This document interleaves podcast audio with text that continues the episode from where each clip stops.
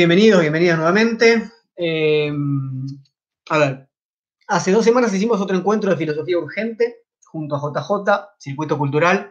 Lo titulamos eh, Pandemia y Mundos Posibles, ¿no? para pensar la situación en la que estamos.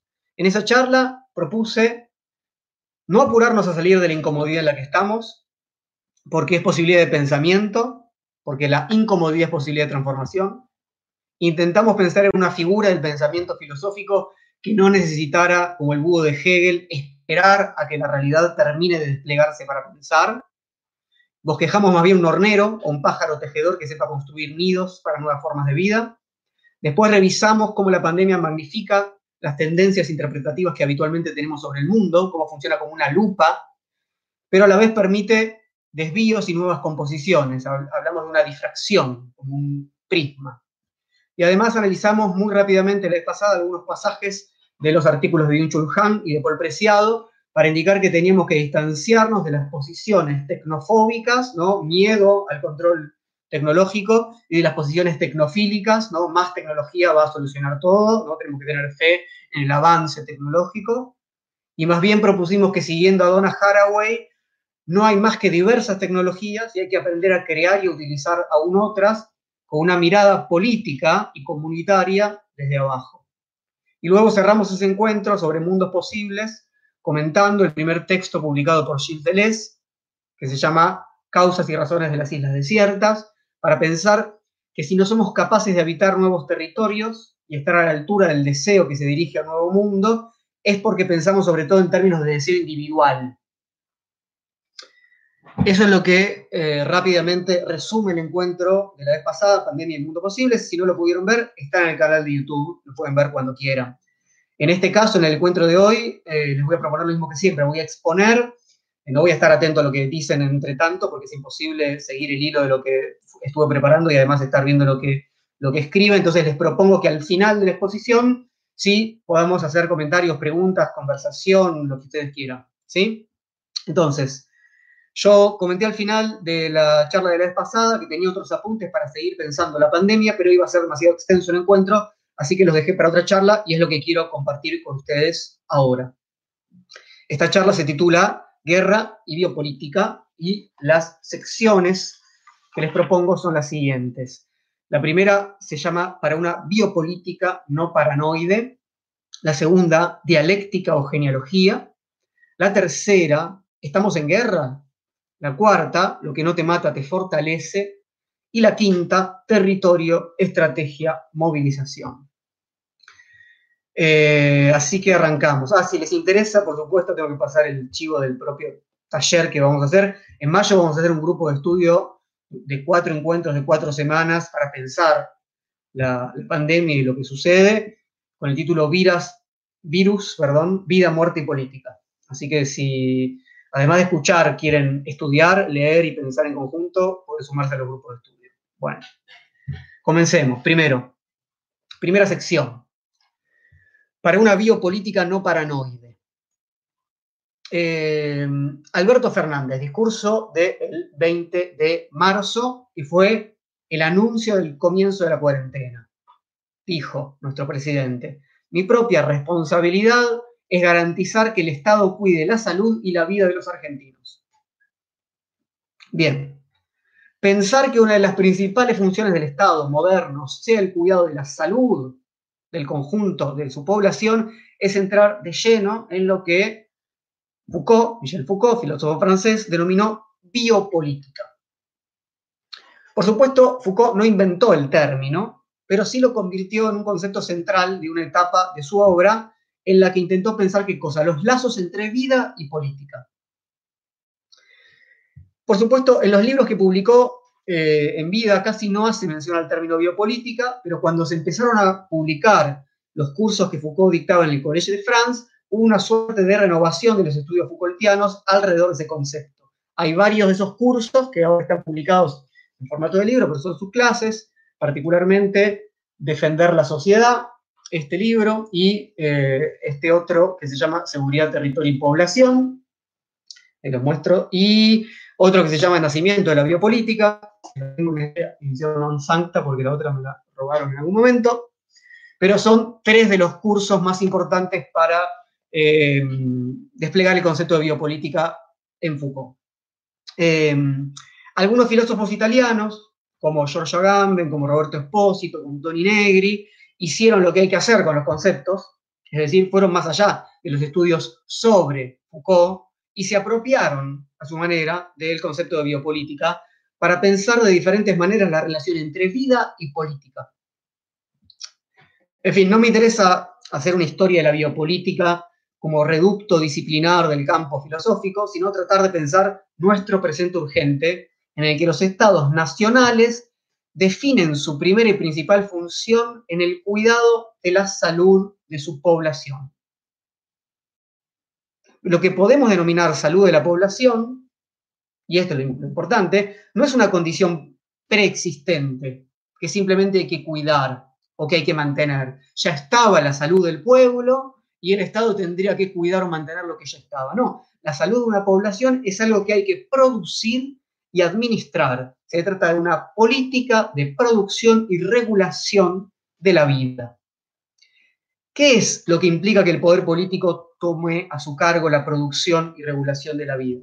En la situación en la que estamos es bastante claro, ¿verdad? Que una buena política pública es prácticamente la única posibilidad de minimizar los efectos gravísimos que puede tener esta pandemia. Pero, a la vez, hay muchos temores respecto a lo que puede implicar que el Estado pueda avanzar sobre las libertades individuales, que instaure estados de excepción, que se profundice el control sobre los cuerpos, sobre los desplazamientos y los comportamientos. Esta es una de las preocupaciones que pensadores como Byung-Chul Han o como George Agamben expresaron públicamente en las últimas semanas.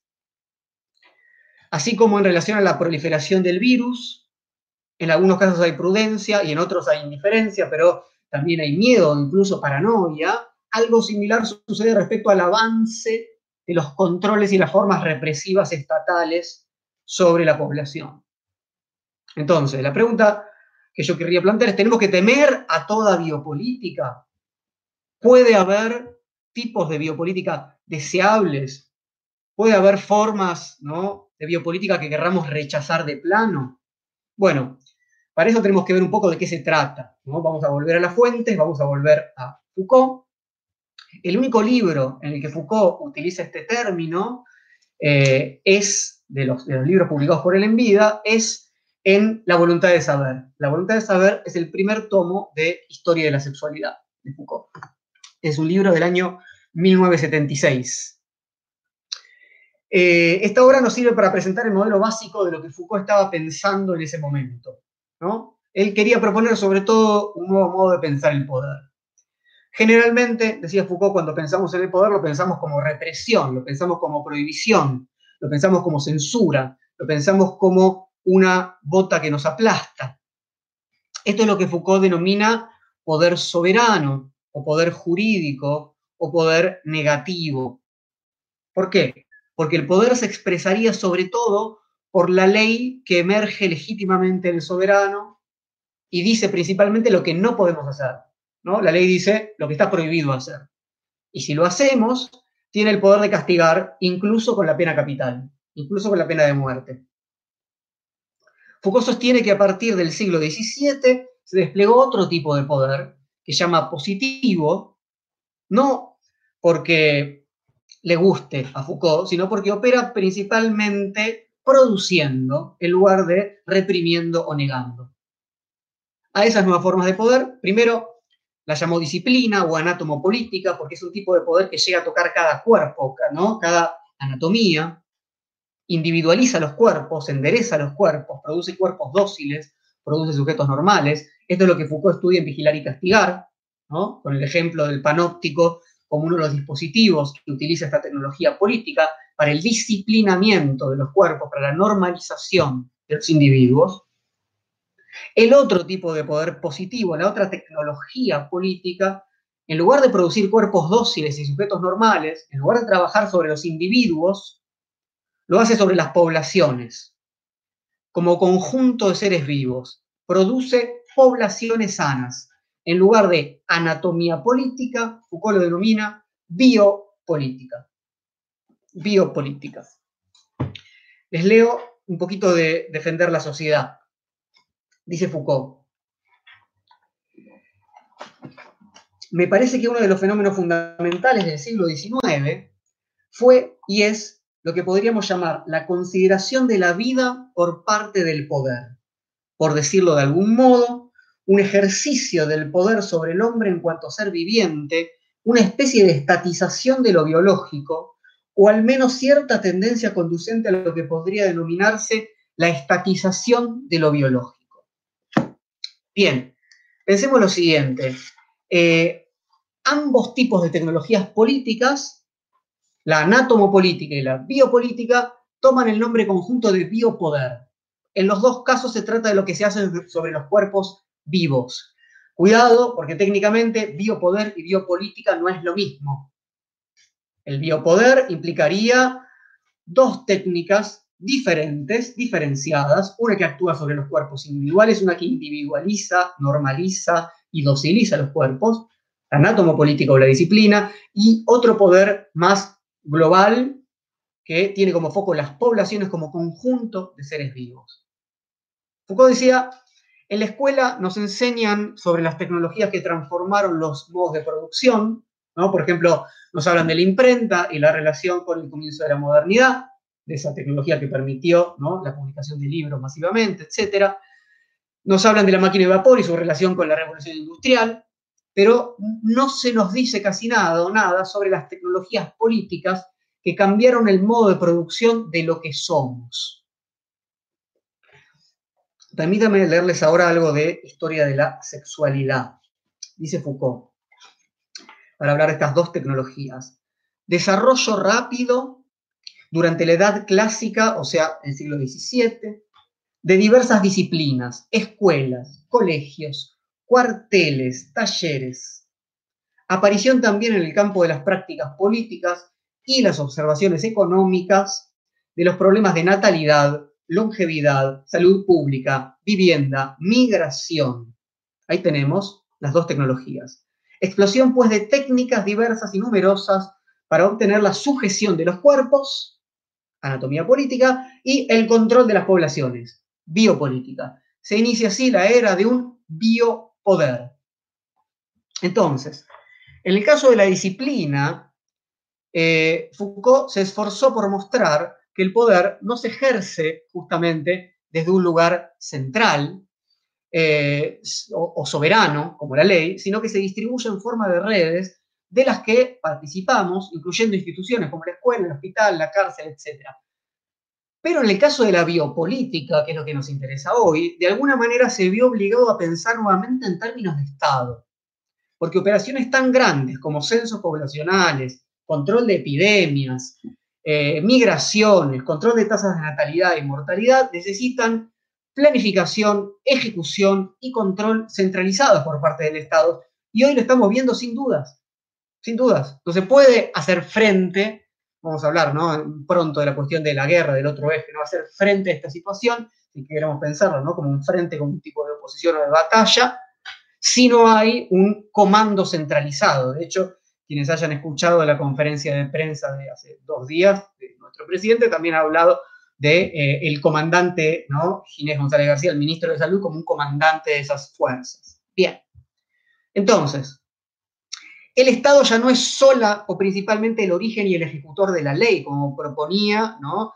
la teoría política moderna clásica, ¿no? Nosotros desobedecemos a la ley y entonces eso puede llevar a la muerte, sino que ahora el Estado es el principal actor en la producción de la vida de la población. Y esto nos lleva a una de las definiciones de biopolítica más famosas que están acá en eh, Historia de la Sexualidad. Nuevamente, la voluntad de Sober es una línea nada más, donde Foucault muestra la diferencia entre el tipo de poder soberano, donde lo que importa es la legitimidad de la ley y la posibilidad de, de ajusticiar en el sentido de condenar quitando la vida a quien no cumple la ley. Y Foucault dice así, podría decirse que el viejo derecho de hacer morir o dejar vivir, que es el derecho soberano, ¿no? Te dejo vivir, pero si rompes la ley, te hago morir. ese derecho, ese viejo derecho del soberano, fue reemplazado por el poder de hacer vivir o de arrojar a la muerte. Entonces, ahora el Estado, ahora el soberano hace vivir, tiene a su cargo la producción de la salud de su pueblo. Arrojar a la muerte o dejar morir, en términos biopolíticos, implica algo muy distinto al hacer morir del poder soberano. El poder soberano pasa por el derecho. Si se viola la ley, se puede ejecutar la pena capital, decíamos. En cambio, el hacer morir biopolítico no implica una relación primera con la ley. El caso más claro para pensarlo es el del nazismo. ¿No? Eh, lo va a mencionar, que para hacer vivir ¿no? a la raza aria pura, arroja a la muerte a judíos, gitanos, discapacitados, homosexuales, etc. Pero no porque hayan cometido un delito. Ese hacer morir no implica una lógica jurídica, sino una lógica médica. Se trata de una operación médica, poblacional, biopolítica, para hacer más saludable y fuerte una población, tal como los nazis lo entendían. Aún matando a escalas industriales, la biopolítica no es principalmente represiva, es administrativa, es gerencial. Se trata de regular y producir la salud de una población.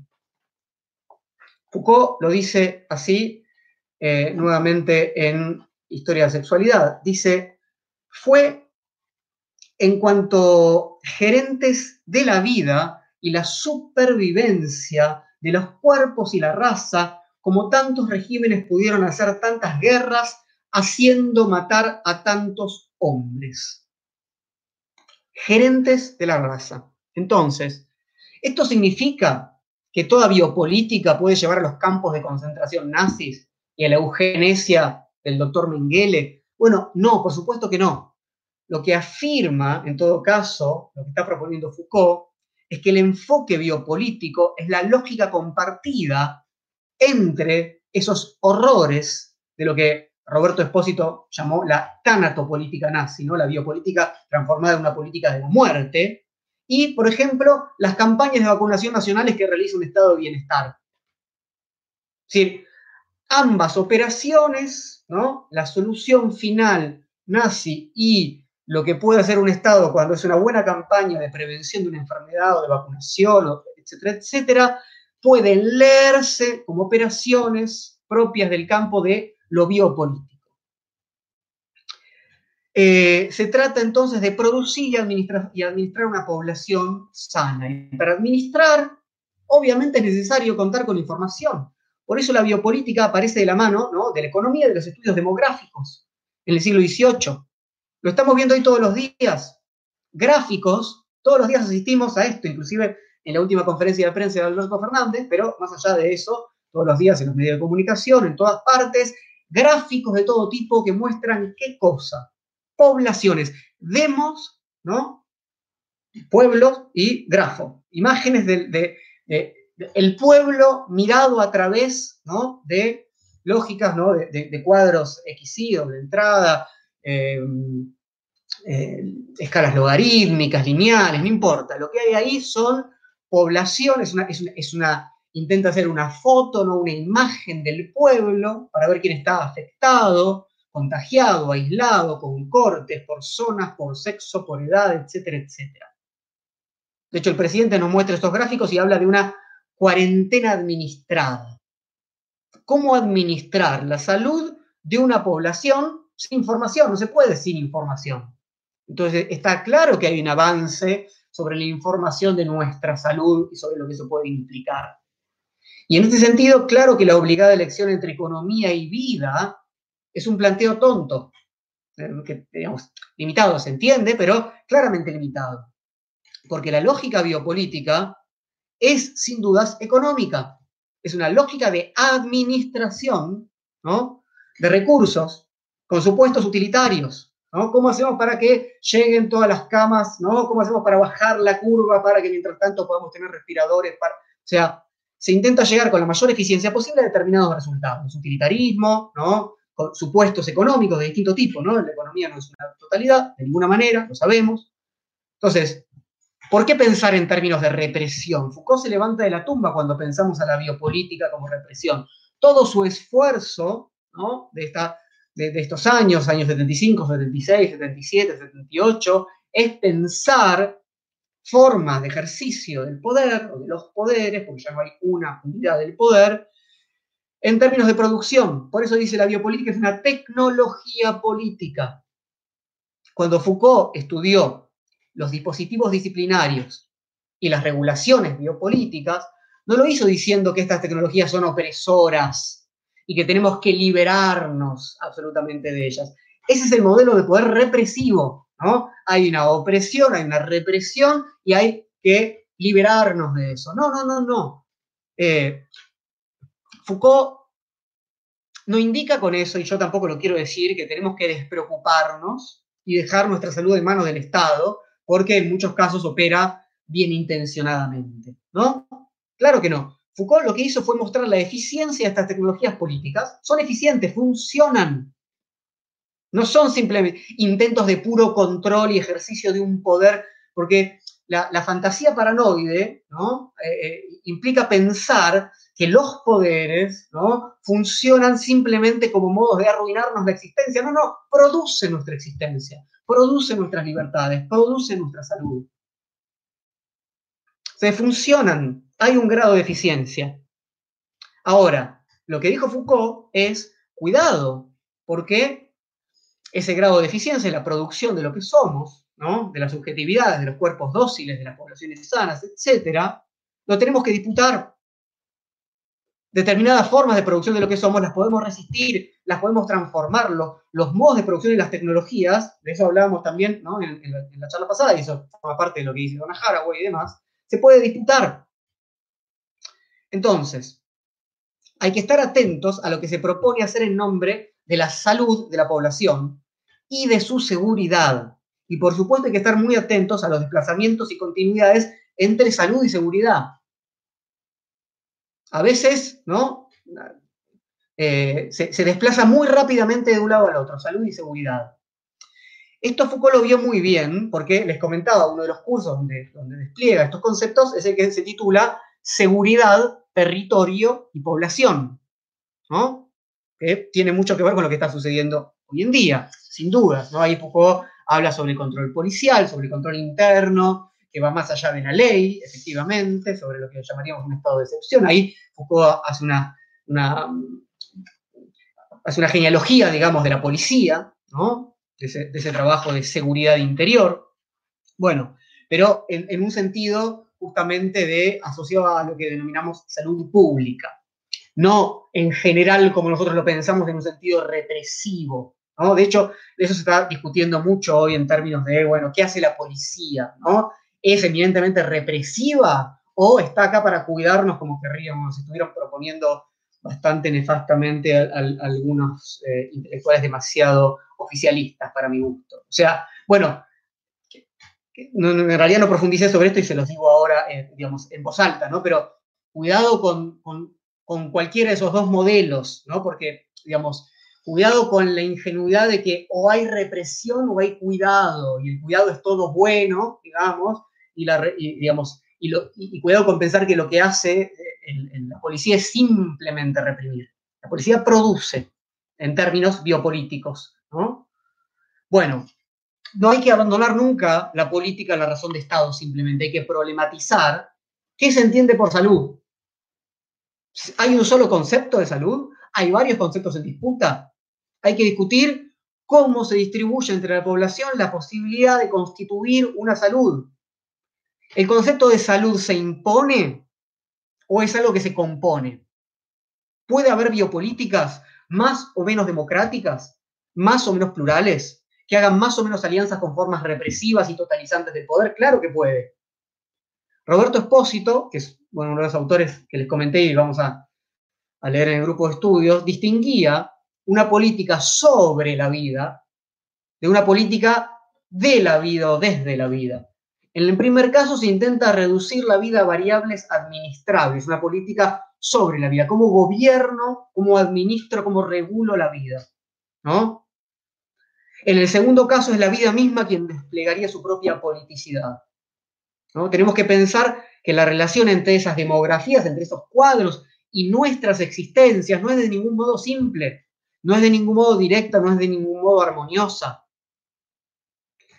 Esto no significa pensar que cada vez que, se, el Ministerio de Salud organiza un cuadro para pensar a dónde hay que mandar camas o médicos o lo que sea, eh, entrar justamente en un estado paranoico y decir prohibimos esto, ¿no?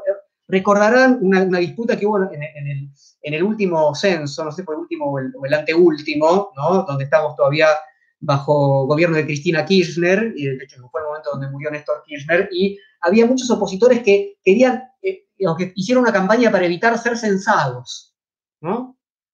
Eh, bueno, eh, hay algo de eso respecto a, a, lo que pasa con la información eh, necesaria para el, para el, gobierno, para el arte de la gubernamentalidad, como lo, proponía Foucault. Y hay que entender que en términos de, de biopolítica no tenemos que pensar que hay una privacidad invadida por las averiguaciones del Estado. A la biopolítica no le interesa como tal quiénes somos. Somos variables anónimas en una curva que hay que bajar. Por supuesto que la biopolítica enlaza con la disciplina, con la anatomopolítica, y ahí sí está la cuestión de quiénes somos, ¿no? ¿Qué es lo que sabemos, cómo nos comportamos individualmente, número de documentos? Pero la biopolítica como tal, de hecho, digamos, nuestra vida individual es muy indiferente, ¿no? Y de hecho es lo que se ve, digamos, se murieron 500, 547 personas en Italia, se recuperaron 38.700, o sea, ¿no? No, hay, no hay nombres, eh, es, tan brutal en ese punto, ¿no? Es, es lo que a veces se llama el, ¿no? también la, inhumanidad de la economía, bueno, repartís el, ¿no? para acá los recursos o los presupuestos y no tenés en cuenta las vidas individuales, bueno, no. En ese sentido, la biopolítica tiene una visión justamente global y utilitaria o puede ser utilitaria como una de sus posibilidades. También tenemos que tener cuidado con la distinción tajante entre mercado y Estado. Ahí veía un comentario un poco rápido, pero entender, Foucault propuso en Nacimiento de la Biopolítica, entender al liberalismo y al neoliberalismo en el contexto no de la destrucción del Estado, sino de la disputa biopolítica. ¿no? Pero bueno, no tenemos tiempo de eso ahora, esto llevaría toda otra charla entera. Quiero entrar en la segunda sección de la charla, que se llama Dialéctica o Genealogía. Les, pido que, que, los comentarios que veo que aparecen por ahí, preguntas y demás, los guarden para el final, porque ahora no, puedo detenerme en ellos para continuar y después nos quedamos conversando. Entonces, quisiera comenzar eh, eh, con esta segunda sección, Dialéctica o Genealogía, con una frase de Así habló Zaratustra, de Nietzsche, que dice así. Esto es el discurso que se llama del pueblo guerrero, de la guerra y el pueblo guerrero dice Zaratustra, debéis amar la paz como medio para nuevas guerras y la paz corta más que la larga. A vosotros no os aconsejo el trabajo, sino la lucha. A vosotros no os aconsejo la paz, sino la victoria. Sea vuestro trabajo una lucha, sea vuestra paz una victoria. Bueno, la paz y la guerra no son simplemente formas de metaforizar o describir la situación en la que estamos, sino también, ¿no? lo que sucede en esta pandemia, guerra y paz son modelos o imágenes del pensamiento. Sí, Mariano, ahí veo las preguntas al final, sí, por supuesto, me quedo y, y conversamos, no solamente preguntan, pueden decir. Entonces, vamos a intentar contraponer el modelo hegeliano, lo que vamos a llamar la paz de la dialéctica, con el modelo nietzscheano, o sea, las batallas y dominaciones inestables de la genealogía. Volvamos a Foucault. Foucault, en este caso, en este pequeño texto que se llama Nietzsche, la genealogía, la historia. Les leo. Uno quiere creer que en su comienzo las cosas eran perfectas, que salieron resplandecientes de las manos del Creador o en la luz sin sombra del primer amanecer. El origen siempre está antes que la caída, antes que el cuerpo, antes que el mundo y el tiempo. Está del lado de los dioses y al narrarlo siempre se canta una teogonía. Pero el comienzo histórico es bajo, no en el sentido de modesto o de discreto, como el, como el andar de una paloma, sino de irrisorio, irónico. el apropiado para deshacer cualquier vanidad.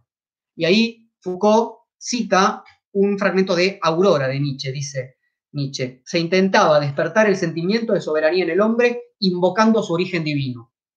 Ese se ha convertido ahora en un camino prohibido, pues a su puerta está el mono. Entonces, contra la idea de origen como momento inmaculado, como espacio privilegiado de expresión de una racionalidad no contaminada, la genealogía recorre senderos históricos olvidados, enlaza lo que la lógica estaba destinada a pensar como absurdo, como imposible. Por ejemplo, la relación entre el hombre y el mono, ¿no? Lógicamente impensable, imposible. Y la historia del hombre y el mono es, como sabemos, no una historia de evolución teleológica, sino una sucesión de mutaciones azarosas, de violencias y de dominios materiales. Fíjense quiero seguir con Foucault, pero ahora quiero ir a defender la sociedad otra vez. Hay que defender la sociedad, como es el título original de este seminario, donde Foucault empieza con sus estudios sobre biopolítica. La explicación por abajo, dice Foucault, es también una explicación por lo más confuso, lo más oscuro, lo más desordenado, lo más condenado al azar, puesto que lo que debe valer como principio de desciframiento de la sociedad y su orden visible es la confusión de la violencia, las pasiones, los odios, las iras, los rencores, las amarguras. Es también la oscuridad de los azares, las contingencias, de todas las circunstancias menudas que hacen las derrotas y aseguran las victorias. ¿Qué está diciendo Foucault? Quiero hacer genealogía, ¿no? Porque me interesa pensar en, términos que no puedan reducirse a una lógica limpia, a una lógica ¿no? donde todo encuentre su orden en un despliegue evolutivo, teleológico, en un origen ¿no? Eh, limpio y, y soberano. En lugar de remitirse a un origen natural, hay que desentrañar qué cosa? Relaciones de fuerzas, en la que cuerpos, pasiones y azares constituyen las sociedades y constituyen su historia. El modelo del cual mm, eh, Foucault se está ¿no? separando es el modelo de Hegel, pero también es el modelo de los filósofos políticos clásicos, los llamados ius naturalistas o filósofos juristas, como lo llama Foucault, que son, por ejemplo, Hobbes o Rousseau. ¿Qué pasa con Hobbes, Rousseau y Hegel para Foucault? Son todos pacifistas. Mientras que los naturalistas abandonan la historia por la postulación de un origen, es decir, huyen a un estado de naturaleza, que no es histórico, ellos mismos lo aceptan, es un postulado cuasi lógico. Hegel, al poseer la clave de la racionalidad del despliegue histórico, o sea, la dialéctica, no hace más que mostrar como insuficientes, desde un punto de vista absoluto, todos los momentos de conflicto, de negación o de violencia. ¿No? Todos esos momentos no son tales hasta que los vemos ¿no? en su síntesis o en su resolución superadora.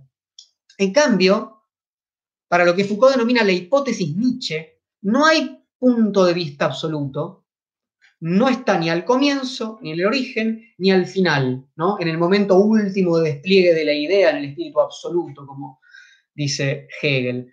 Lo que tenemos son perspectivas en pugna, irreconciliables entre sí, que no están esperando el arbitraje de una racionalidad que las contenga o que las reduzque o que las acerque en sus diferencias. Ni al comienzo ni al final encontramos la paz. Eso es lo que está diciendo Foucault. ¿no? Ni al comienzo ni al final encontramos la paz definitiva. La historia muestra una continuidad de guerras, de luchas, de violencias, de dominaciones, una conjunción de fuerzas que traman diferentes alianzas, que organizan hegemonías que luego se debilitan para dar lugar a otras, historia siempre inacabada de las fuerzas vivas. Eso es las genealogías. Historia siempre inacabada de las fuerzas vivas.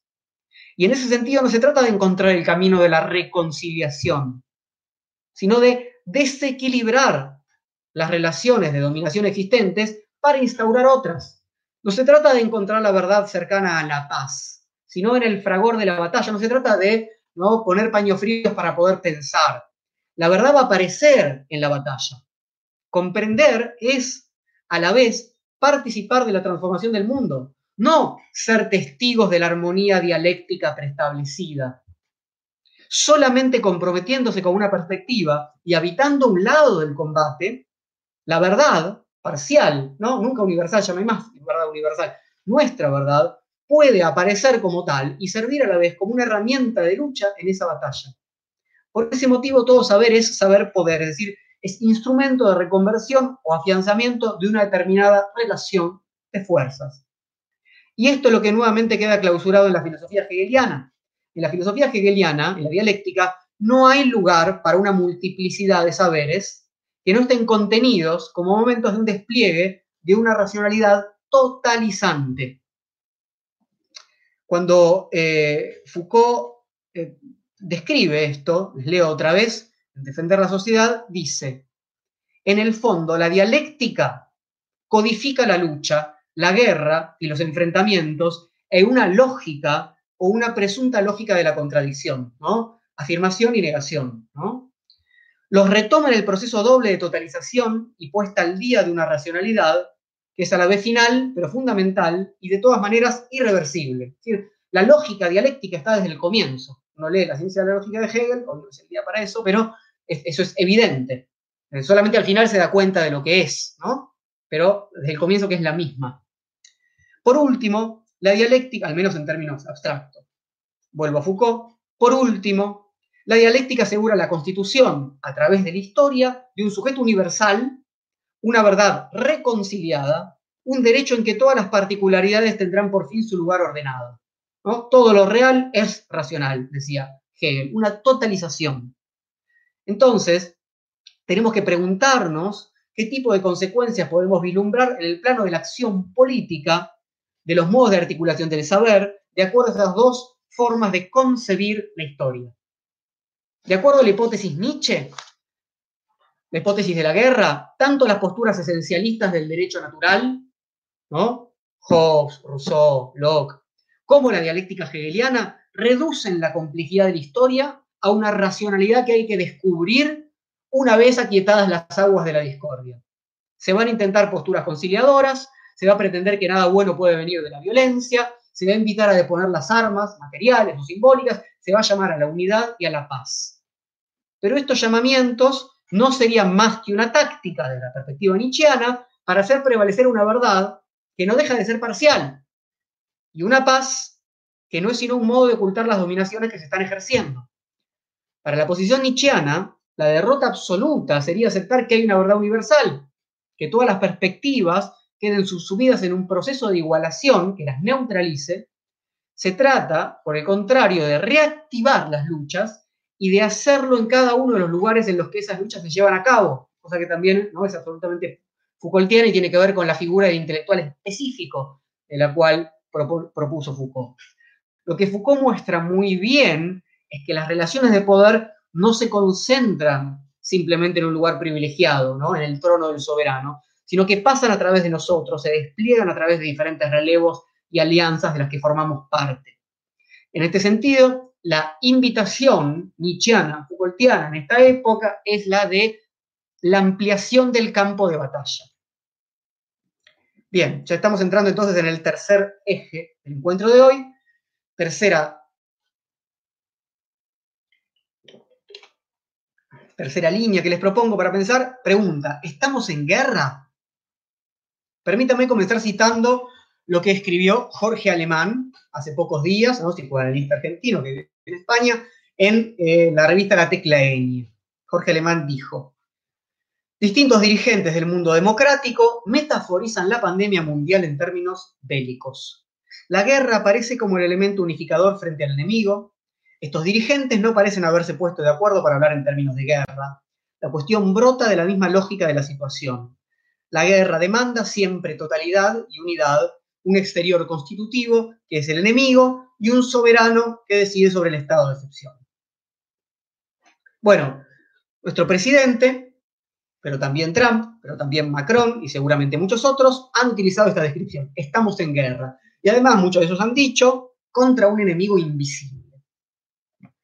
Está claro que eh, no se utiliza el término guerra para dar cuenta de una situación eh, donde hay una batalla en un sentido literal, ¿no? Y no hace falta utilizar el término guerra para dar cuenta solamente de la descripción de una batalla actual. Hobbes ya lo dejó muy claro en el Leviatán.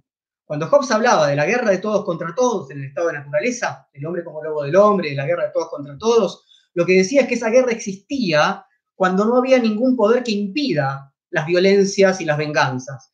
La guerra era una condición. Creo que por acá traje, tengo, agarré el Leviatán de Hobbes. Hobbes es, muy claro en ese punto. Eh, dice así, pues la guerra no consiste solo en batallas o en el acto de luchar, sino en un espacio de tiempo donde la voluntad de disputar en batalla es suficientemente conocida. Entonces, ¿qué hace falta para que digamos que hay una guerra? ¿Que alguien le esté partiendo un palo en la cabeza al otro, disparándole o, tirándole un misil? No, no es necesario, decía Hobbes, que eso suceda. Lo que es necesario es que no haya una situación en la cual eso se impida. Es decir, que no haya un poder que de alguna manera expropie las armas, el poder, ¿no? el derecho natural a, a protegerse y defenderse. Y entonces, una vez firmado el pacto, ¿no? que instaura ¿no? el Leviatán, el Estado moderno, tendríamos una propuesta de paz interior. Pero los estados, dice Hobbes, quedan entre sí en guerra, aunque no estén los ejércitos en el campo de batalla. Si Hobbes dice, si vos tenés ejércitos en la frontera, ¿no? Bueno, si tenés ejércitos ya implica que estás en situación de guerra posible. La guerra es una condición, no implica la violencia directa y actual. Bien, por ejemplo, podemos pensar en la Guerra Fría, ¿no? Sabemos que en muchos lugares la Guerra Fría no fue fría, ¿no? Por supuesto, pero no hubo enfrentamiento directo entre los ejércitos de la Unión Soviética y Estados Unidos, hubo enfrentamientos indirectos con muchas muertes, etcétera, pero se entiende que igual había guerra aunque no haya enfrentamiento directo. Ahora bien, está claro que el modelo de guerra eh, que se enuncia ahora no, no se piensa en un modelo de un enfrentamiento armado entre países o entre la violencia entre personas las características de nuestra situación son muy distintas. Se trata de un enemigo invisible. Entonces se parece más bien a algún tipo de guerra interna y claro que se entiende muy bien por qué genera en muchos sectores, y me incluyo, resonancias de las peores. Claro que hay muchas resonancias que no tenemos que negar ni apurarnos a negar, porque cuando se utiliza un término como guerra, hay un enorme, es, un, mundo, es, es una constelación. Entonces, esa, esa composición, que es el término guerra, que tiene una, enorme historia, muchas enormes historias, ¿no? implica muchas cosas, ¿no? Vienen muchas cosas en el término guerra. Entonces, decir no se trata de esto es apurarse a eh, poner el foco en un aspecto que a nosotros nos interesa, quizás más o menos, pero hay que tener cuidado, porque este tipo de guerra interna es el tipo de guerra en el que podemos incluir ¿no? las frases y, los conceptos, guerra contra el narcotráfico, guerra contra el terrorismo, guerra contra la subversión. Es decir, que nos encontramos con la posibilidad de cruces escalofriantes entre la lucha contra el virus, ¿no? las invectivas racistas como la de Trump cuando lo llama virus chino, etc. para mi gusto, no tiene que pasar de largo ¿no? la, eh, eh, eh, el uso del término, la idea de una guerra en la cual eh, el portador del virus no se sabe quién es, como no se sabe quién es el narcotraficante, el terrorista, el subversivo. O sea, cuidado con esto, está claro que no es lo mismo, pero está claro que esto hace a una, em, a, una historia del término que portamos afectivamente, colectivamente, en diferentes niveles, etc. Cuando defender a la nación se transforma en defender la salud de la nación, y cuando se empieza a indistinguir, como dijimos antes, salud y seguridad, estamos en problemas. Si nación y pueblo se asocian a raza, estamos aún peor. Esto es lo que Foucault justamente explica en Hay que defender la sociedad. Fíjense, no es, no es la propuesta de Foucault. Foucault titula Hay que defender la sociedad porque dice, bueno, ¿qué implica la lógica de que hay que defender la sociedad? ¿Hasta dónde vamos a llegar para defender la sociedad? Está claro, ¿no? Asterisco, que no estoy diciendo que no haya que hacer nada, por favor, evitemos las, las, críticas simples. Eh, no, estoy diciendo, ¿no? Descuidemos todo. estamos tratando de pensar porque es compleja la situación en la que estamos. Entonces, permítanme leerles un fragmento más de Hay que defender la sociedad, que es el que usé para invitarlos a esta charla. Dice así, em, en ese momento surgirá la idea de una guerra interna como defensa de la sociedad contra los peligros que nacen de su propio cuerpo y de su propio cuerpo es, si me permiten decirlo así, el gran trastocamiento del histórico a lo biológico, de lo constituyente a lo médico, en el pensamiento de la guerra social, de lo histórico y constituyente, de lo jurídico, de la lógica del poder soberano, a lo médico, a lo biopolítico. Entonces hay que tener mucho cuidado con la retórica de la guerra. El colectivo francés, eh, que se llama A pesar de todo, malgré tout, en francés horrible, publicó un pequeño manifiesto en tiempos de pandemia que pueden leer en el blog Lobo Suelto, se los recomiendo mucho al, manifiesto y por supuesto a todo lo que está publicando Lobo Suelto, que es muchísimo y muy bueno. Les leo lo que dice ese colectivo en este manifiesto.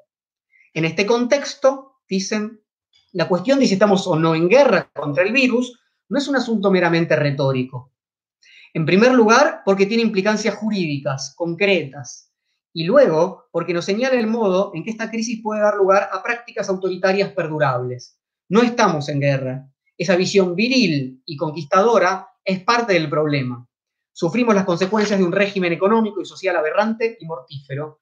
Seamos cautelosos con estos discursos marciales y donde baten los tambores que siempre preceden a convocar a los sacrificios al pueblo. Nuestro objetivo no es ganar una batalla, sino asumir la fragilidad del mundo y un cambio radical en la manera de habitar. Eso es lo que dice este colectivo. Entonces, el llamado a la guerra es a la vez un llamado a la victoria y puede ser una forma de evitar la revisión de nuestra posición de fragilidad. Sin dudas, fundamental, y ahí por lo menos a mí me resuena mucho Judith Butler, ¿no? Relación que hay entre Judith Butler y Hegel respecto a la eh, coimplicancia. Eh, constitutiva en relación al otro, ahí también está presente Heidegger y Derrida, por supuesto, y muchos más, y, la, eh, mm, y, el modo en el que, por ejemplo, Judith Butler lo trabajó mucho alrededor de lo que pasó en Estados Unidos el 11 de septiembre, ¿no? a partir del 11 de septiembre, y la, y la, retórica bélica y las guerras, no solamente retórica, fue la, guerra en, eh, digamos, en los barrios sobre, Afganistán, etcétera, el modo en el que se intenta de alguna manera soldar la idea de seguridad, ¿no? Eh, volver a, la idea de que eh, somos inexpugnables ¿no? y evitar las evidencias de fragilidad, por ejemplo, cuando acaban de tirar esas torres gemelas, etc. Entonces, además de esto, además de negar nuestra constitución frágil y lo que eso implica en términos de socialidad, la guerra puede ser una forma de justificar el sacrificio de las vidas puestas al servicio de la causa nacional o aún más, puestas al servicio de una causa que sería, en este caso, de toda la humanidad. Vuelvo a leer un pequeño fragmento del texto de Malgretud. Dice, esta situación de crisis no debe conducir a un aumento de la delegación de nuestra responsabilidad. Seguramente hemos visto que los grandes del mundo, esos enanos morales, nos hablan de guerra, pretenden otra vez hacer de nosotros recursos humanos carne de cañón supongo que se refieren sobre todo a Macron y a Trump, pero me interesa particularmente pensar esta relación evidente entre la lógica de la guerra y la puesta en disposición de todos los recursos nacionales, en este caso, que ello implica. Creo que ese es uno de los ejes más claros de la utilización del modelo de la guerra. No tanto la cuestión del enemigo, después vamos a hablar de la cuestión del enemigo enseguida, sino el desvío de toda forma de producción hacia las necesidades que ese combate implicaría. ¿no? Como dijo otra vez nuestro presidente, el ministro Ginés González García es el comandante que va a decidir, en última instancia, lo que puede, debe hacer cada uno. Es claramente que la, comandancia es médica, ¿no? o sea, se trata de una biopolítica y claramente se trata de una figura ¿no? de guerra un comandante. Bien. ¿Qué sucede? Se ponen los cuerpos y sus capacidades a disposición de la lógica de la guerra. Es decir, se les indica qué lugares tienen que ocupar, qué movimientos pueden o no pueden hacer, qué deben producir, etc. En este sentido, el modelo de guerra es lo más cercano para comprender lo que está sucediendo. Es decir, que Yo no quiero deshacerme de este modelo, de, este término, porque en algún sentido sea nefasto aceptar que estamos en una guerra. Porque es importante comprender que los términos que usamos para, para dar cuenta de las situaciones en las que estamos son términos que en algunos casos tienen sectores, fragmentos, que no son muy útiles. Alain Badiou escribió, filósofo francés, escribió hace poco en una nota reciente esto. Sabemos desde hace mucho tiempo que en caso de guerra entre países, el Estado debe imponer, no solamente a las masas populares, sino también a los burgueses, restricciones importantes para salvar al capitalismo local. Las industrias son casi nacionalizadas en beneficio de una producción de armamentos desencadenada, pero que no produce ningún plusvalor monetario en ese momento una gran cantidad de burgueses son movilizados como oficiales y expuestos a la muerte. Los científicos buscan noche y día inventar nuevas armas. Un buen número de intelectuales y de artistas son requeridos para alimentar la propaganda nacional, etc. Es la cita de Badiou. Ah, escúchenme los de Instagram, se está por cortar la, comunicación porque va una hora. Voy a volver a reconectar y vuélvanse a conectar. Eh, cada hora se corta. Nos quedan 20 minutos de exposición y después conversamos, pero ya voy a volver a reconectar Instagram y un poquito de em, video en vivo en pausa, volviendo a conectar. Ténganme paciencia los de YouTube.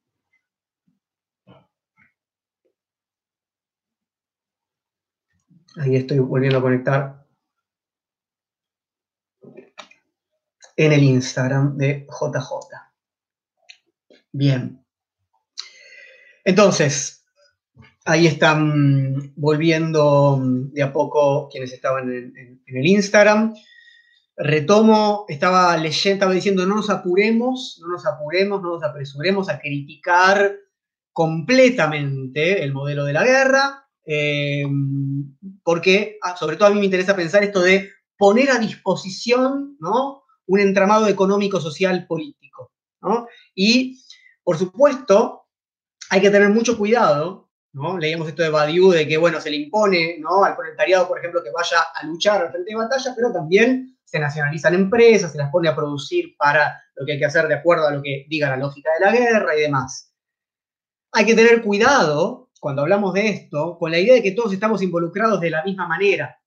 Hay que tener cuidado con la idea de que en esta causa común somos todos iguales, ¿verdad?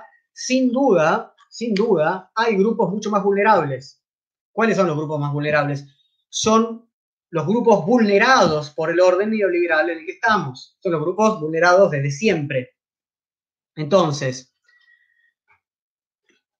creo que la lógica de un fenómeno total como el que estamos viviendo se comprende como análogo de lo que ocurre en tiempos de guerra. Solamente se comprende en ese sentido, aunque puede ir más allá. Prácticamente todo lo que sucede queda supeditado a lo que ocurra con esa guerra supuesta las informaciones más importantes, la economía, las relaciones afectivas, la circulación de los cuerpos, todo queda subsumido en una lógica superior que implica sacrificios de todo tipo, pero también, y esto es lo que me importa, grandes movilizaciones, creación de estrategias. Entonces, yo no quiero abandonar ese concepto de lo que implica estar en situación de guerra. En algún otro sentido tiene, eh, puede ser útil pensar en términos de guerra, Vayamos hacia el cuarto eje. Lo que no te mata, te fortalece. En general, entendemos esta frase, lo que no te mata, te fortalece, en un sentido demasiado sacrificial, demasiado cristiano. Es una forma de consolarse ante los duros embates de la vida, ¿no? Si resistimos a los duros embates de la vida sin sucumbir, ¿no? Si soportamos heroicamente lo terrible que, que tuvimos que hacer, al menos salimos fortalecidos de esa situación podríamos pensar esa pandemia en esos términos, ¿no? Si logramos vencer en esta batalla, desde los distintos lugares, ¿no? En los que nos toque actuar, quedándonos en casa o en las primeras líneas, ¿no? De la trinchera, del frente, como el personal de salud, bueno, saldremos fortalecidos de esta experiencia tan dura. Eso sería una lectura de lo que no te mata te fortalece. Ahora, hay un par de formulaciones de esta frase en la obra de Nietzsche, la encontramos en El Crepúsculo de los Ídolos, la encontramos en Ecce Homo, que es la autobiografía de Nietzsche. Yo quiero leerles la formulación de eh, Crepúsculo de los Ídolos. Crepúsculo de los Ídolos es el aforismo número 8 y dice así, son dos líneas. Dice, de la escuela de guerra de la vida, lo que no me mata me hace más fuerte. En general, nunca se cita la primera parte de la escuela de guerra de la vida y me parece fundamental. ¿no? Cambia completamente esta lectura en general hacemos asociada a endurecerse en el aguantar lo que sucede o en poner la otra mejilla. La primera parte dice de la escuela de guerra de la vida. Aquello que no me mata, pero que entonces estoy combatiendo, implica un aprendizaje. La vida es, con el enemigo adecuado, una escuela de guerra. Me fuerza a disponer tácticas y estrategias impensadas para dominar de otros modos. Eso es lo que Nietzsche denomina crear. El fortalecimiento no quiere decir haber aprendido a aguantar todos los golpes. ¿no? no es lo que tenemos que hacer, aguantar los golpes, sino verse forzado a disponer dominios de otras maneras, o sea, a transvalorar, a interpretar, a crear perspectivas, modos de habitar el mundo. Y para eso es necesario que haya enemigos en sentido nietzscheano. ¿Qué quiere decir esto? No que querramos salir a aniquilar al otro, eso es justamente el deseo de que no haya ningún otro. Nietzsche afirma en el Crepúsculo de los Ídolos explícitamente que las guerras de aniquilamiento las llevan adelante los débiles. Pensemos, por ejemplo, en el xenófobo, pensemos en el racista, quiere eliminar al otro porque su propia existencia es una amenaza para su salud, ¿no? Como decía Foucault, de la pretensión nazi. En última instancia, quien quiere llevar adelante ese tipo de guerra de exterminio anhela la paz, sueña con una condición en la que ya no haya amenaza de ningún tipo. Y eso es lo que delata su debilidad.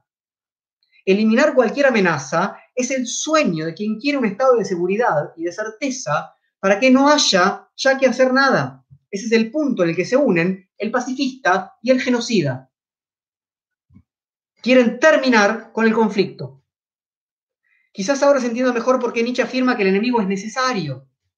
Porque lo contrario es el sueño imperial o el sueño universalista de una sola forma de vida posible. Desde esta perspectiva, entonces, la pregunta no es si hacer o no la guerra. La pregunta es si la guerra será una guerra de exterminio, y ese es el sueño de los universalistas, o si al contrario, la tensión propia del conflicto y la oposición es la que permite una transformación. En la autobiografía de Nietzsche, en Ecce Homo, ya no sé dónde lo puse, acá. Eh, Nietzsche habla sobre su praxis bélica. Decíamos, la cuestión no es si hacer o no la guerra, la cuestión es qué tipo de guerra, qué tipo de enemigo, qué estrategias, con quiénes me uno, ¿no? ¿Qué, ¿Qué nuevas alianzas tengo que tejer? ¿De qué formas voy a valorar de un modo diferente para oponerme a una posición de vida donde ya no se juega nada? Nietzsche dice en Ecce Homo lo siguiente. Mi praxis bélica puede resumirse en cuatro principios. Primero, yo solo ataco cosas que triunfan. En ocasiones espero hasta que lo consigan. Segundo, yo solo ataco cosas cuando no voy a encontrar aliados, cuando estoy solo, cuando me comprometo exclusivamente a mí mismo. Tercero, yo no ataco jamás a personas. Me sirvo de la persona tan solo como de una poderosa lente de aumento con la cual se puede hacer ver una situación de peligro general, pero que se escapa y que resulta poco aprensible. Entonces, ¿por qué Nietzsche dice que ataca lo que triunfa? ¿Por qué atacar formas de valorar y no personas? Porque es justamente una forma de valor triunfante y naturalizada la que impide que maduren estrategias y dominaciones de otro tipo. Porque lo que triunfa ocupa el lugar de Dios, de fundamento, de lo sagrado, obtura la historia. Y Nietzsche en este sentido está mucho más cerca de Marx de lo que podríamos suponer. La lucha, no de clases, en este caso, pero la lucha es el motor de la historia. Eso es la genealogía. Las disputas, ¿no? los, diferentes dominios, violencias, azares, de las fuerzas vivas. Eso es la historia para Nietzsche. Entonces, lo que Nietzsche quiere es abrir la historia. Lo que digamos, ir contra el fin de la historia en sentido hegeliano, la paz hegeliana de la que hablábamos, es el fin de la historia. ¿no? Entonces uno puede identificar ¿no? las relaciones, ¿no? ya se habló mucho al respecto, ¿no? entre el fin de la historia hegeliano, Fukuyama, ¿no? la caída del muro, etc. la hegemonía cuasi absoluta del orden neoliberal y tratar de pensar en términos nietzscheanos, ¿no? Cómo atacar lo que triunfa, cómo aprovechar esta situación, el mejor sentido posible de aprovechar, ¿no? Hay que cambiar el término seguramente, para tejer otras alianzas y dar otras batallas, no para decir acá no hay ningún tipo de batalla que realizar. Última, último eje, territorio, estrategia y movilización. Este eje eh, no lo terminé de, desarrollar como quería, pero al menos algunas pequeñas notas. Es un eje donde yo quería eh, trabajar sobre todo con Gramsci y con Maquiavelo. Les propongo, aunque sea, y con Sorel, les propongo aunque sea otra, unas notas. A ver, Gramsci, Antonio Gramsci, ustedes sabrán, fue un gran lector de Maquiavelo, y cuando lee El Príncipe, nos dice que, bueno, es una, obra viviente, es un, drama, es una especie de, de situación teatral, donde Maquiavelo va presentando escenas que incluyen personajes diversos, ¿no? Príncipes, reyes, papas, secretarios, generales, soldados, súbditos, sabios, ¿no? juegan en un escenario siempre constrictivo, en un campo abierto, en una ciudad amurallada, en el terreno de casa, en el castillo, eh, y en ese camino tejen alianzas, ¿no? Una y otra vez se conquistan mutuamente, hay necesidades y pactos políticos. ¿Qué hace Maquiavelo? Se trata de poner en evidencia que no hay acción que no forme parte de un juego más amplio, de un teatro de operaciones. El príncipe, dice Maquiavelo, tiene que entender su posición en el escenario adecuadamente, ¿no? Lograr entender ese teatro de operaciones, lograr una lectura, un diagnóstico lo más claro posible de los otros actores que conforman la escena. Ese teatro de operaciones políticas, pensadas desde una perspectiva estratégica, implica, por supuesto, que quien manda posea, dice Maquiavelo, los conocimientos del arte de la guerra, de su disciplina y de su práctica. Eso lo hará también, por supuesto, más respetable. Les leo un pequeño fragmento de eh, El Príncipe, Maquiavelo. Dice, eh, es un arte de tanta excelencia, el arte de la guerra, que no solamente conserva a los que han nacido príncipes, sino que además muchas veces hace ascender hasta ese grado a los hombres de fortuna privada. Y en sentido contrario, se ve que cuando los príncipes han reflexionado más acerca de delicadezas que acerca de las armas, perdieron su estado. Entonces, Maquiavelo le, aconseja al príncipe ejercitar el arte de la guerra aún en tiempos de paz. ¿Y cómo se hace eso? Dice Maquiavelo. Con la mente y con las obras. Entonces, Maquiavelo recomienda la cacería como un modo de acostumbrar el cuerpo a las molestias, ¿no? que después puede implicar ¿no? una batalla, recorrer y conocer el territorio, ¿no? Se trata de accionar, es una praxis, y para eso hay que ir al territorio, no basta con la teoría. Es justamente el conocimiento del teatro de operaciones lo que va a hacer el príncipe un buen gobernante. Teniendo en cuenta, por supuesto, que ese terreno excede los accidentes geográficos que pueden tornarse escenarios de batalla. No estamos hablando del terreno solamente en ese sentido, sino de que, con quién puede tejer alianzas, bueno, qué tipo de estrategias pueden ser posibles. Entonces, ¿qué dice Maquiavelo? No se trata de elevarse a las abstracciones de la filosofía política, sino de tener los pies sobre el terreno, conocer y recorrer sus singularidades, sus momentos, las pasiones que animan a los diferentes actores. Esto es algo muy diferente a la posición pacifista hegeliana o a la de los filósofos naturalistas, ¿no? Al contrario esas posiciones que siempre tienden al universal, al mejor modelo universal para todas las épocas, Maquiavelo propone el conocimiento del territorio y Gramsci, que como ustedes sabrán, leía al príncipe maquiaveliano no como un noble, sino como el partido político moderno, y además, por supuesto, como el partido político revolucionario, tal como Gramsci lo pensaba. ¿no? Gramsci tenía una, digamos, eh, piensen esto, Gramsci se preguntó durante mucho tiempo cómo hacemos para movilizar a los campesinos del interior de Italia, del sur de Italia, ¿no? ¿Cómo hacemos para movilizarlos hacia el socialismo primero, después hacia el comunismo? ¿no? Están eh, tomados por un sentido común, por unas costumbres, son conservadores. ¿Cómo hacemos para movilizarlos? Bueno, ¿qué pasó? Dijo Gramsci en un momento. Los movilizó la guerra. Cuando llegó la Primera Guerra Mundial, ¿no? Eh, esa situación les puso armas en la mano, los abrió al mundo, los sacó de su pequeña aldea, los sacó de su letargo, ¿no? Eso fue en Italia, ¿no? Y también, por supuesto, sabemos que en relación a la Revolución Rusa, también las, terribles condiciones impuestas por, por la Primera Guerra, la Gran Guerra, sentaron las posibilidades para lo que después fue la Revolución Rusa y demás. Entonces, esto es lo que yo no terminé de, tejer, pero, me interesa pensar muchísimo en términos de lo que implica la posibilidad de movilización de la guerra para sacarnos de ese soporte.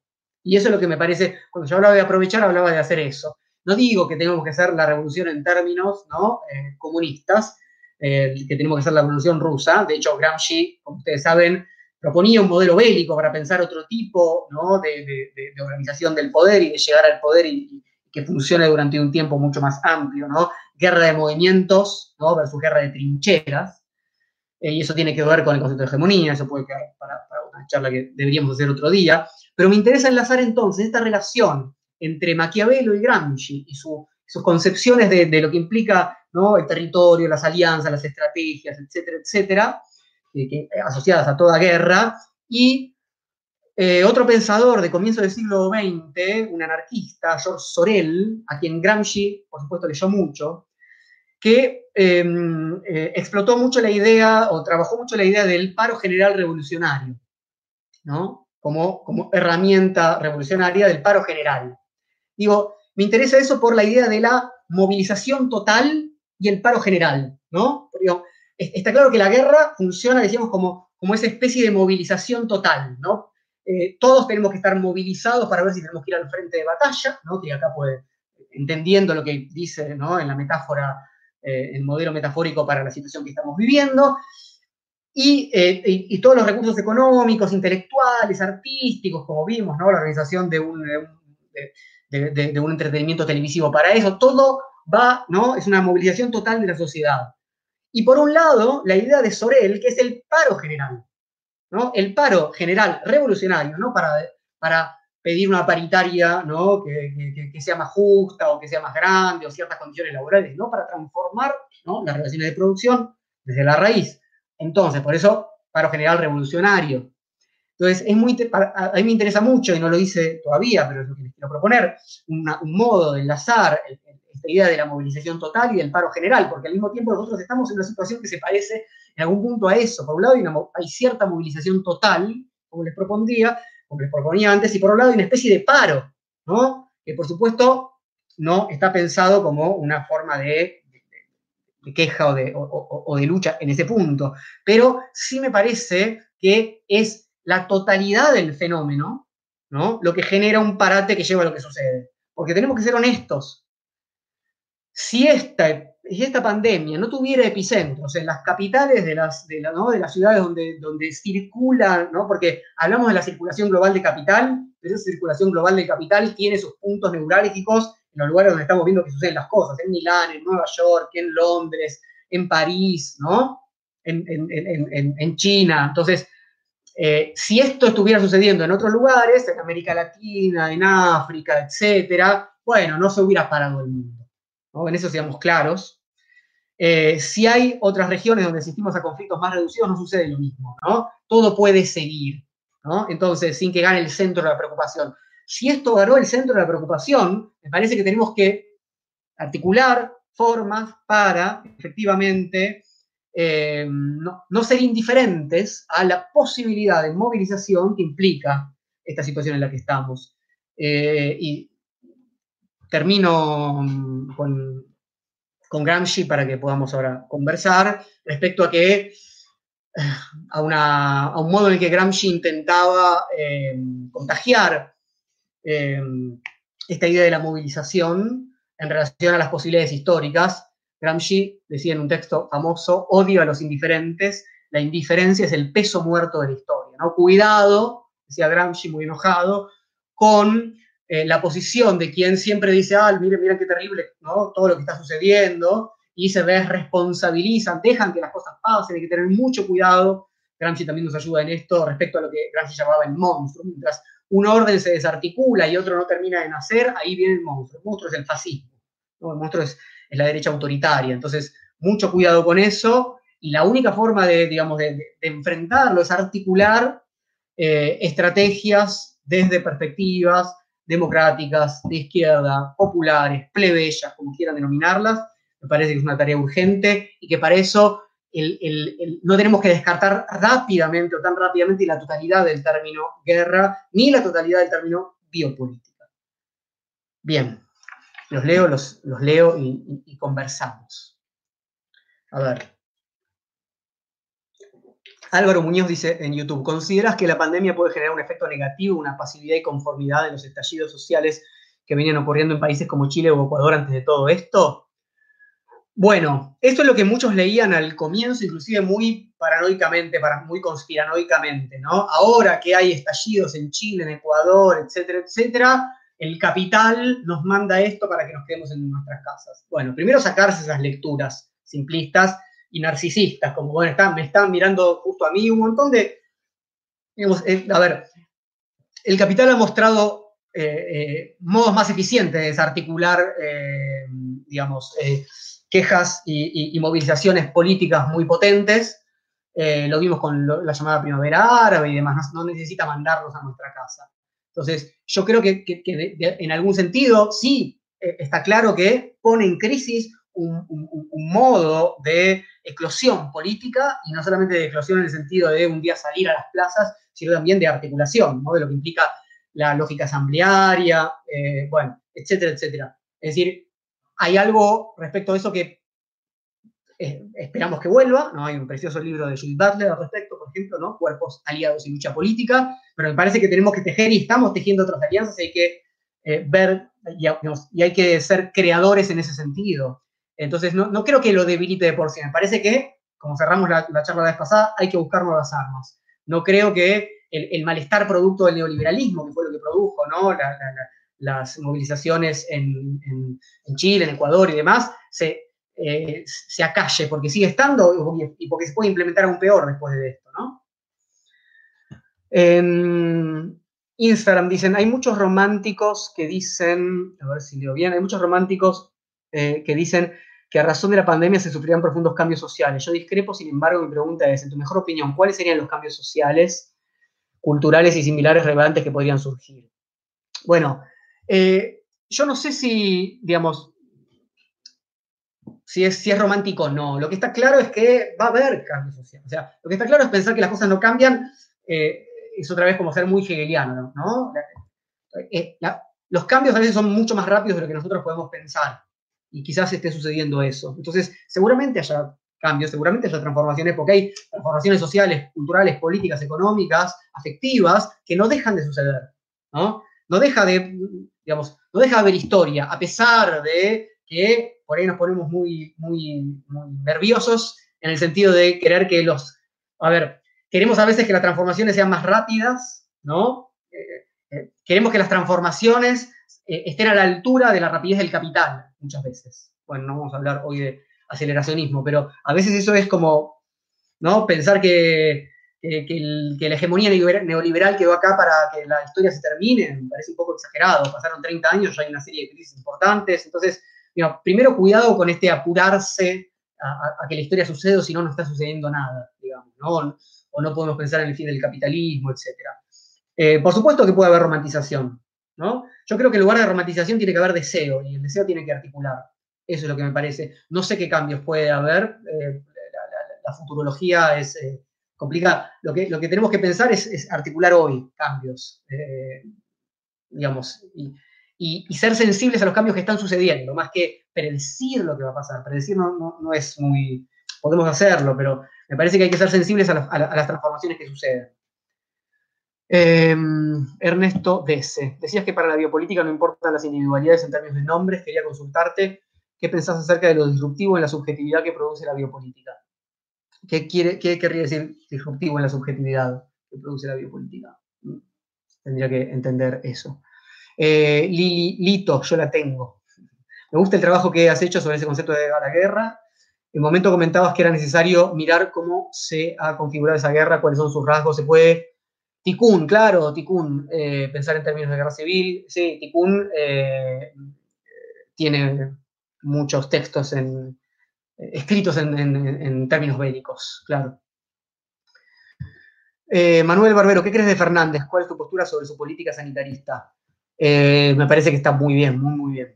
Eh, yo no soy un, para quien le interese saberlo, si les interesa, no soy oficialista ni siquiera peronista. Apoyé a, este gobierno antes de las elecciones porque me pareció sin dudas la, mejor opción. Eh, estoy muy conforme con lo que están haciendo. Eso no quiere decir que no podamos realizar críticas, las vamos a hacer. me parece que hay que pensarlas positivamente. Eh, la por eso decía, una biopolítica no, no, implica que nos pongamos paranoicos, eh, porque hay una política sanitarista. Una política sanitarista es una biopolítica. Entonces, nada, me parece que está muy bien. No sé, perfecta no es, obviamente, pero justamente en el mundo terrenal, en el mundo de Maquiavelo, en, la, eh, la, realidad efectiva de la cosa, como le gusta decir a Maquiavelo, no hay política perfecta.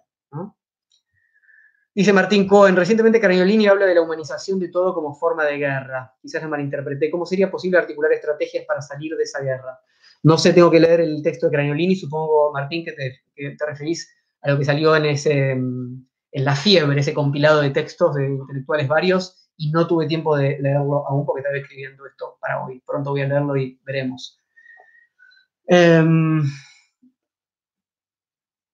¿Qué más? Mónica Cerrizuela, biopolítica y las estadísticas de muertos en Nueva York. Primero los latinos y luego los negros y por último los blancos americanos. Dicen que van a investigar y estudiar por qué se dio esta estadística.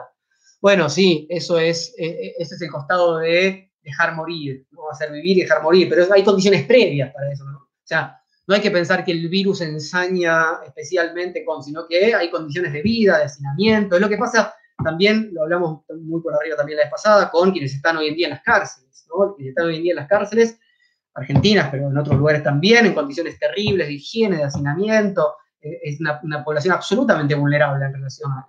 Pero vulnerable en tanto siempre estuvo vulnerada y, lo, va a seguir estando, es algo que haya cambios profundos. Entonces, claro que eso implica una biopolítica, ¿no? Claro que eso implica una biopolítica.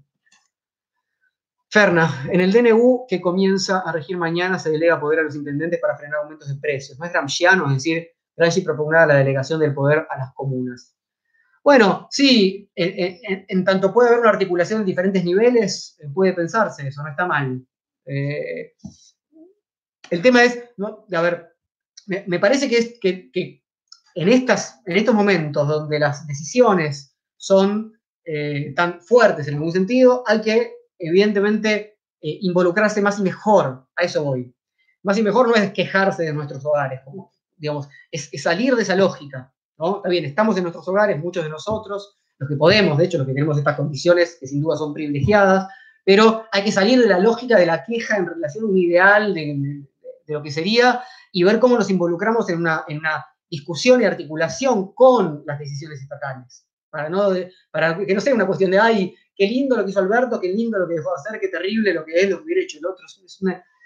me parece que tenemos urgente que salir de esa lógica y eso implica y, entonces preguntarán, supongo, ¿cómo? ¿No? Bueno, no lo sé. De eso se trata tejer estrategias y, establecer alianzas, ¿no? Que tenemos que desafiarnos a nosotros mismos, ¿no? Porque con las lógicas con las que venimos funcionando, bueno, nos llevan a los resultados que vemos. Mariano Paz, impecable la puesta en relación a la perspectiva de atravesamiento muy claro. Me quedó fuerte la cuestión a resistir de manera creativa y decidida el deslizamiento de salud a seguridad. Gracias, eh, Mariano. Saludos por allá para Tucumán.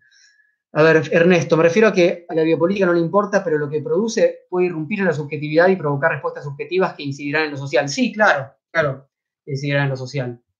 Eh, incidirán en lo social, incidirán en, lo que denominamos salud mental, eh, ¿no? En, lo afectivo, ¿no? Las condiciones de encierro, las condiciones de esperar ¿no? Para ver qué pasa con, la vida, esperar a ver qué es lo que dice la próxima eh, conferencia de prensa o lo que aparece en, los periódicos, vivir de rumores, pasar del, como, decíamos la vez pasada, en el sentido espinociano, del miedo a la esperanza, ¿no? De, estos, esta inconstancia afectiva. Eh, todo eso implica justamente, em, digamos, cambiar eso otra vez implica, lo pienso otra vez espinocianamente, empezar a actuar, ¿no? Pasar de la pasión a la acción, ¿no? No solamente depender de que cuando vi una buena noticia, ¿no? Paso a la pasión alegre, ¿no? Me, potencia, supónganse, podemos salir a la calle en algún momento y maravilloso, y si no, es una pasión triste. Parece que tenemos que ver los modos mediante los cuales podemos empezar a actuar. Y eso implica, otra vez, transformar el lugar de nuestras prácticas y nuestros lugares de enunciación, en, al que en general estamos acomodados. Y eso es a lo que me refiero con eh, aprovechar el estado de movilización, el estado de paro, digamos, en algún punto.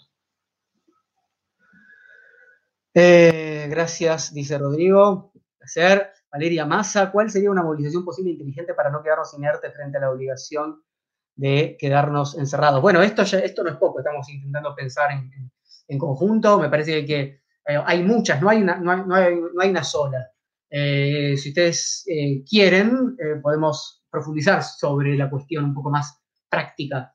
Eh, yo trato de resistirme a eso porque si no parece que la cosa se transforma en un recetario y entonces es el problema, ¿no? Me dijeron que hay que hacer tal cosa, la filosofía dice, Diego dice, no soy nadie, pero digamos, ¿no? Eh, dice Foucault, dice Nietzsche, bueno, entonces este, esto es lo que hay que hacer. Está claro que tampoco podemos quedarnos en la abstracción de hay que crear y hay que hacer cosas porque a qué nos referimos. Entonces, eh, en principio, digamos, lo, que a mí me interesa es que eso quede abierto a lo que efectivamente suceda, pero hay ejercicios y prácticas y estrategias de diferente tipo, y de hecho hay muchos que ya escribieron al respecto. Eh, quizás puede ser una buena idea para la próxima, pensar directamente en prácticas. Eh, por ejemplo, el amigo Roque Farrán de Córdoba eh, siempre, escribe al respecto, respecto a las prácticas de, una línea espinociana, Foucaultiana y, lacaniana, de transformación de sí. bueno, puede ser una buena propuesta para la próxima. Em, ¿Qué más? La dinámica de los lazos está comiendo completamente, se está haciendo virtual que adoptarlas de una manera sana. Eh, lo que sí va a ser virtual y tiene que ser de una manera sana. Sí, em, pensemos, pensemos que, no estamos, digamos, que no nos sacaron nuestra corporalidad. En el sentido, o sea, que, los, que los encuentros con los otros cuerpos son de otros modos. Pero no es, que estamos, no es que pasamos a estar de tener un cuerpo a no tener un cuerpo. Es otro, otro cuerpo. Eso es lo que tenemos que pensar. Hay que articularlo mejor, por supuesto, ¿no? Para decirlo un poco brutalmente. Excelente, Diego, muchas gracias. Paul Presidio propone el blackout global como forma de resistencia al dominio cibernético. Bueno, esa es una de las prácticas. ¿Tenés alguna postura con respecto a la tecnología en tiempos de cuarentena? Pregunta Matías Lucheta. Sí, eh, cuando Paul Presidio propone un blackout, propone, lo propone en relación a ciertas tecnologías, ¿no? digitales, virtuales, etcétera, y, propone ir hacia otras, a ir a los libros. Entonces, eh, me parece que hay que tejer estrategias en todas las tecnologías posibles, eh, no tener miedo a algunas en particular, y necesitamos estas, de estas, digamos, estas tecnologías de tipo digital o virtual. Y no tenemos que tener miedo a si alguien, a ver, si Google sabe eh, si, Trump sabe, si la CIA sabe que ahora estamos hablando sobre Gramsci y Maquiavelo, y, ¿qué, importa? Sí, ya lo saben, hace rato que ya lo saben, no pasa nada. Entonces, eso no, nos puede impedir pensar, ¿no? Entonces, eso no quiere decir que la mejor forma de articular sea solamente, ¿no? Entonces, hay que, hay que hacer como Zaratustra, hay que retirarse y volver, retirarse y volver. Eh, eh, es muy probable, vuelvo todavía nos quedamos charlando más, un poco más, pero vuelvo a invitarlos a que a partir del domingo que viene a las 7 vamos a volver a hacer Filosofía a la Gorra en apoyo a los espacios culturales, después voy a difundir bien la información y seguramente comencemos con Zaratustra. Y vamos a hacer una, quiero hacer una lectura del prólogo completo de Así Zaratustra. Y, la estrategia de Zaratustra es bastante clara y, es, tiene mucho que ver con lo que Paul Preciado dice cuando habla del blackout eh, tecnológico. Eh, me alejo para volver, no me alejo para irme y retirarme ¿no? al, mundo, eh, al mundo inteligible platónico, ¿no? a, la, torre de marfil. Me alejo para, para, para enlazar con, de, otra manera con los animales, con mi sensibilidad, para, para, para transformarme y transformar a los otros. No puedo participar de la misma manera de los mismos circuitos, ese es el problema. De la misma manera de los mismos circuitos, esa es la muerte, esa es la repetición, ese es el fin de la historia.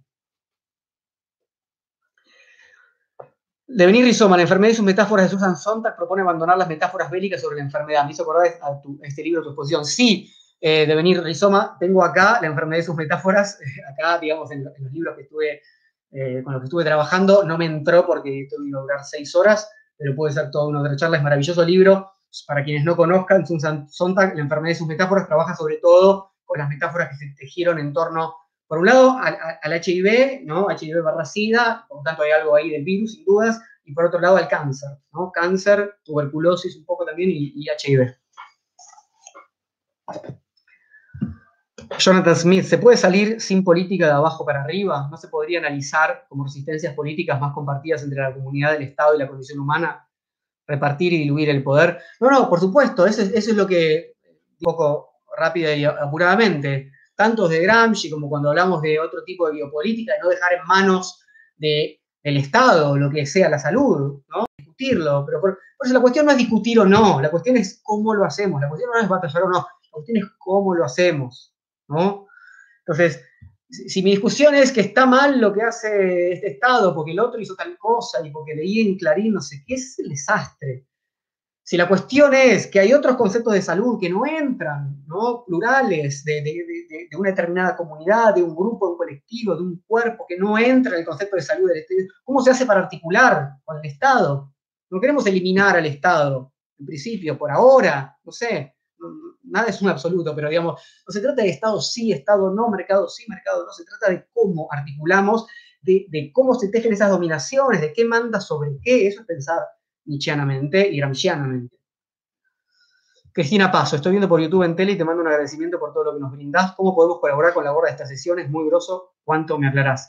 Bueno, Cristina, les decía, para colaborar en relación a la charla de hoy, en YouTube tienen ahí el link en la descripción de la charla eh, mm, la, colaboración es con JJ, Circuito Cultural, no conmigo. Todo va a ir a JJ.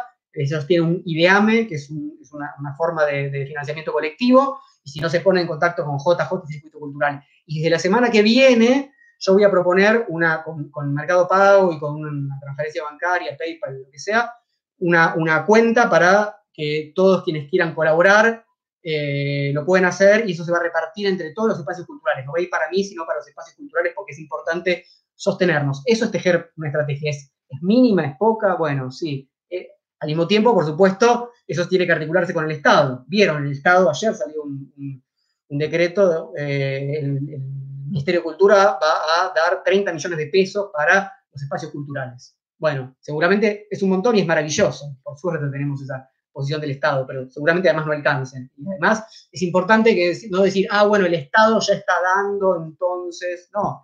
Las estrategias que hacemos no son simplemente para, para, distribuir dinero y permitir pagar la luz, son estrategias afectivas, son sociales, tejemos lazos, seguimos pensando, habitamos los lugares, multiplicamos los otros, etc.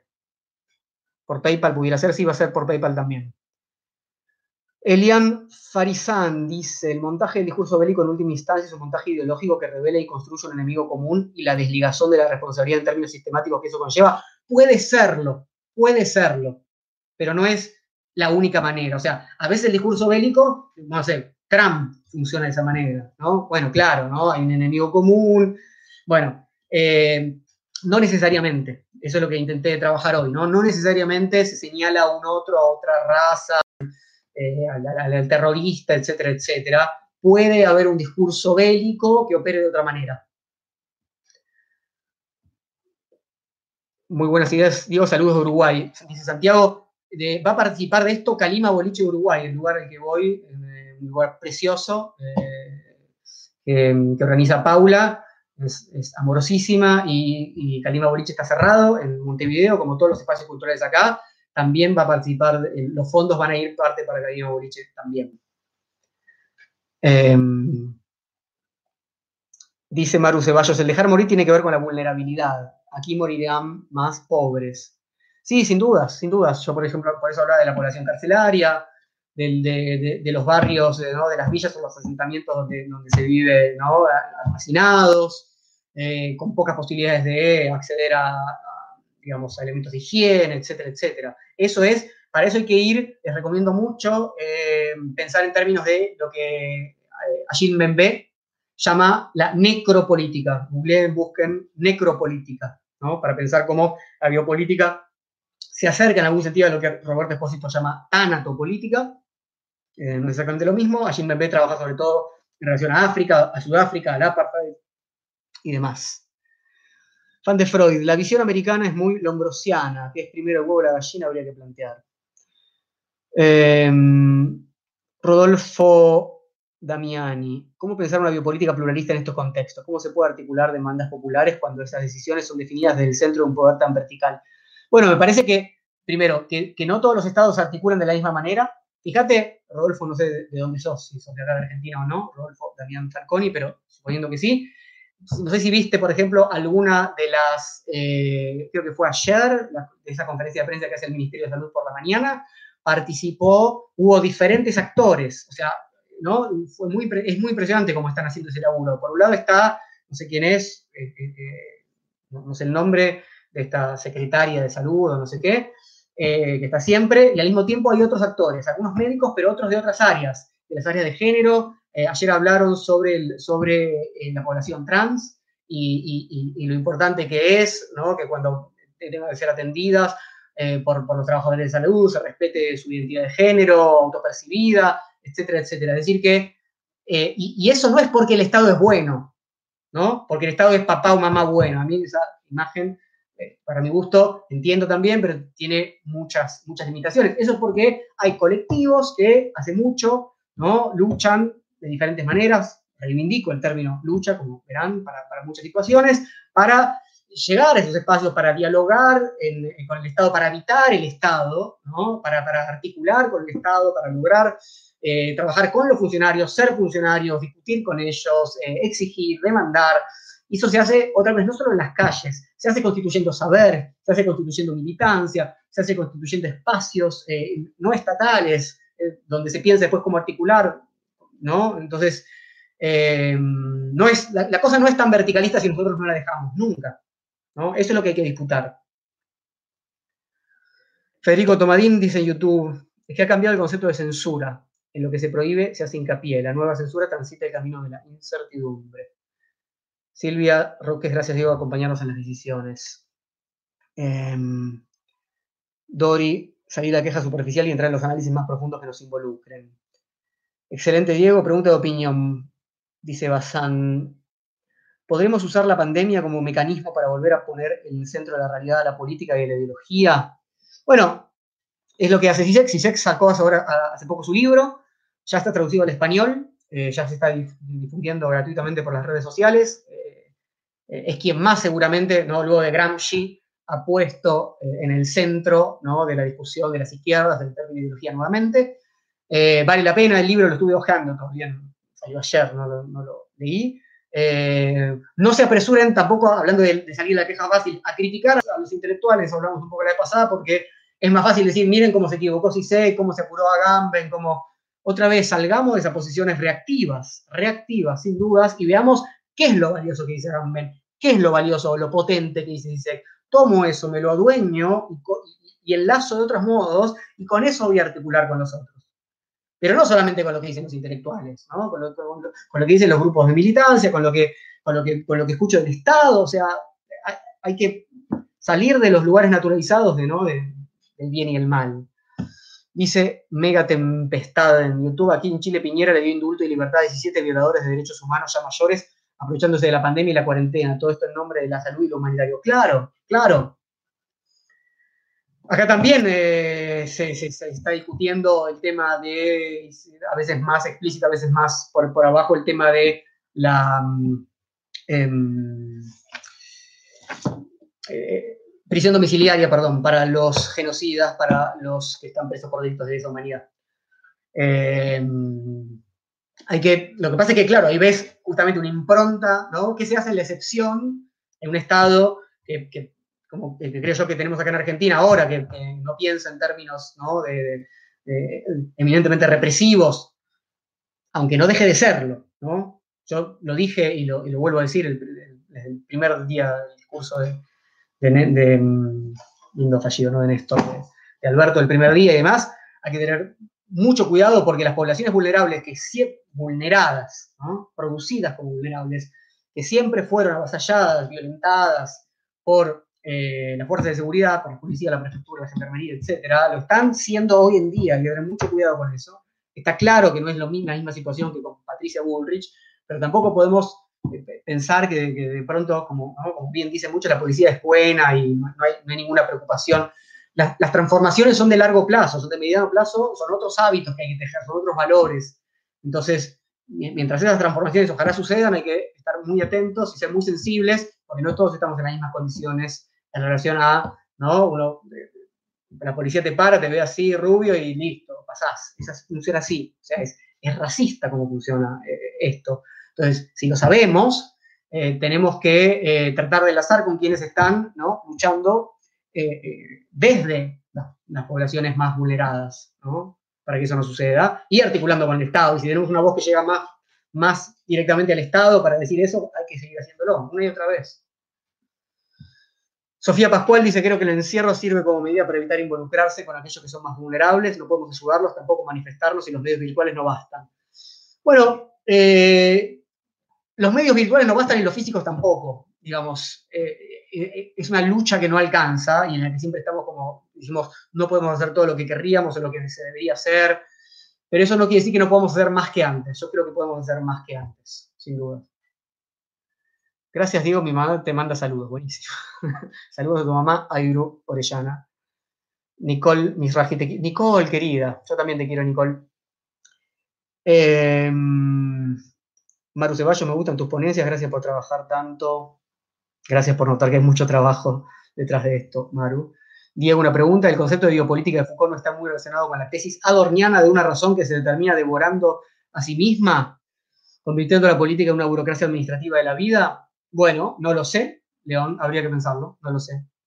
Eh, no lo sé, no necesariamente, pero no te quiero decir ni que sí ni que no, puede ser una interesante relación.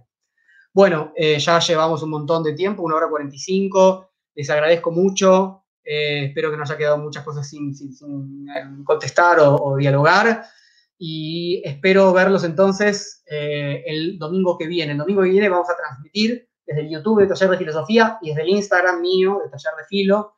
Eh, y después volveremos a transmitir junto con espacios culturales. Pero ya desde el domingo que viene vamos a eh, poner en, marcha este mecanismo para pasar la gorra, para mantener a los espacios culturales, para apoyar a los espacios culturales y para tejer redes entre espacios culturales que en muchos casos no se conocían entre sí. ¿sí? Así que estén atentos porque ya mañana pasado vamos a empezar a difundir esto para que ya puedan eh, participar.